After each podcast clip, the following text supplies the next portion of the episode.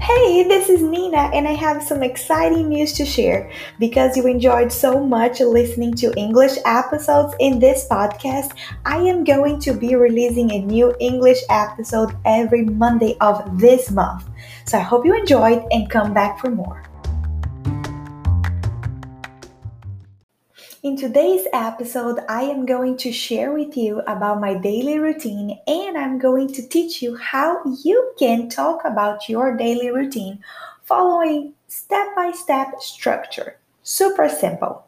So, this is a very simple conversation, daily life activities, it will increase your vocabulary. So, while I'll be talking about my daily routine, I would like you to do two things. First off, pay attention, practice your listening, your comprehension, and second, pay attention on how I talk about it. All of the structures, all of the connectors, because it will be important for you to also make this smooth transition between all of the moments of your day. All right, so let's go ahead and start. All right, so every day I normally wake up around 5 a.m. My alarm clock rings at 5 a.m. and I often get out of bed around 5:05 or 5:10. When I get out of bed, I normally brush my teeth, comb my hair, and get changed to do some workout. Most of the days of the week, I go to the gym where I meet my friend. We always plan to meet at 5:30 on weekdays and 7:30 on weekends. We stay at the gym for around 40 minutes, 50 minutes, tops 1 hour, no longer than that. Then it's time for me to come back home and get ready to go to work.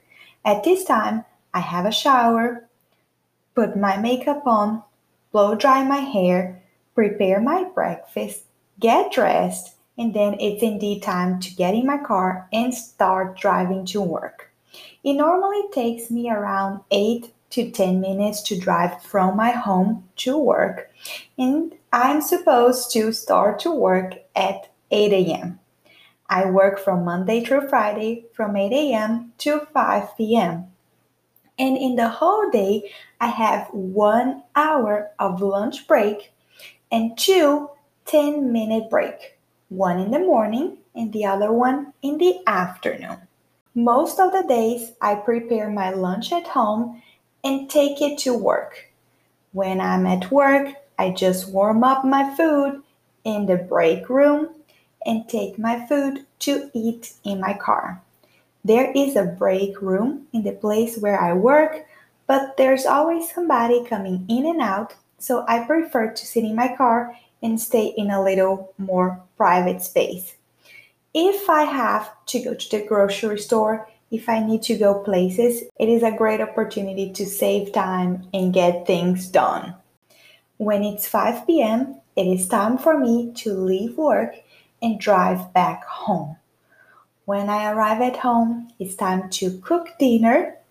Then, after eating dinner, it's time to clean the dishes put some dirty dishes in the dishwasher, start the dishwasher, clean up the kitchen.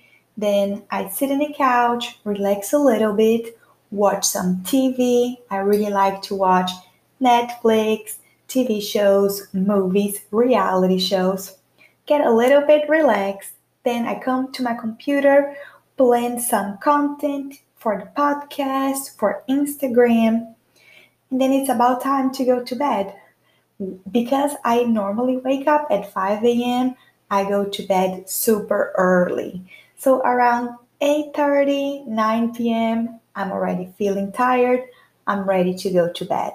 Sometimes I just, you know, get completely ready to go to bed, put some jammies, then I stay in bed for a while, read a book, stay on my phone, do some journaling, and then it's 9:15 time to turn the lights off, time to go to bed.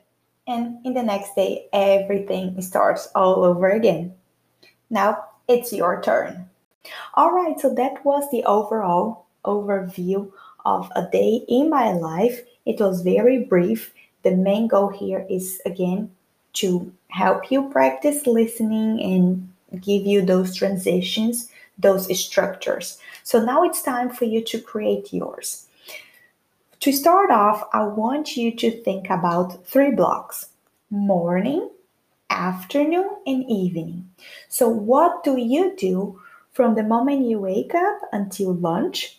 What do you do between lunch and dinner? And what do you do after dinner? Okay?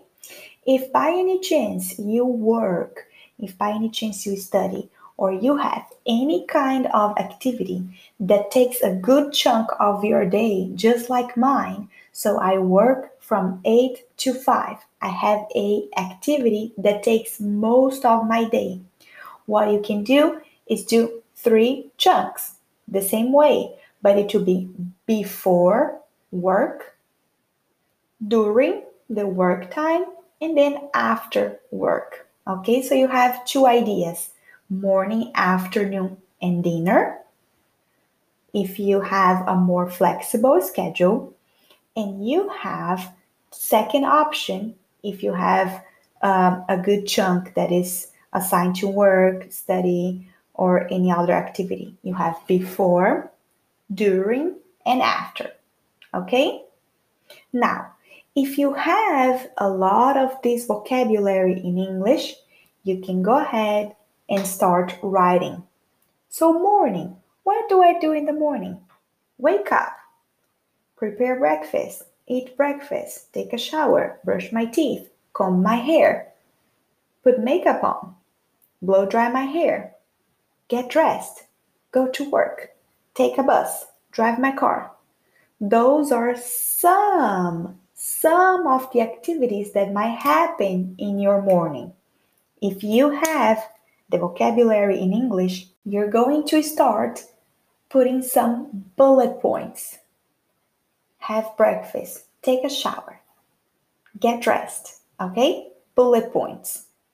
Then you do the same with the afternoon, then you do the same with evening or the second and third block. If you do not have this vocabulary in English, you're going to do the same task first in Portuguese you put the bullet points of the things that you do, and then you're going to find ways to put in English. You can take from some of the things that I do that you also do, or you can also do a Google search and find ways on how to say those activities. Sounds good? Then, when you have all of the information in English, all of the bullet points in English, either if you started right off bat writing English or you started in Portuguese, it's time for you to work on the connections, on the transitions, how to make everything goes smooth. So, just like I said, in the morning, I often wake up at 5 a.m. Then I brush my teeth, I get ready, and I go to the gym. When I finish the gym, I prepare my breakfast, take a shower, and go to work. After work, I come home and have dinner. So do you understand that all of these structures they get repeated and repeated? Okay? So that was it for today's podcast. We had another podcast in English. You've had a listening practice in English, and you have a homework, you have an assignment. It's important for you to not only consume content in English, but also prepare yourself, prepare your English to speak when the time comes. If you have any questions, if you have any comments to make about this episode, go ahead, shoot me a message on Instagram at Nina Fonseca Fair, and I will see you in the next episode.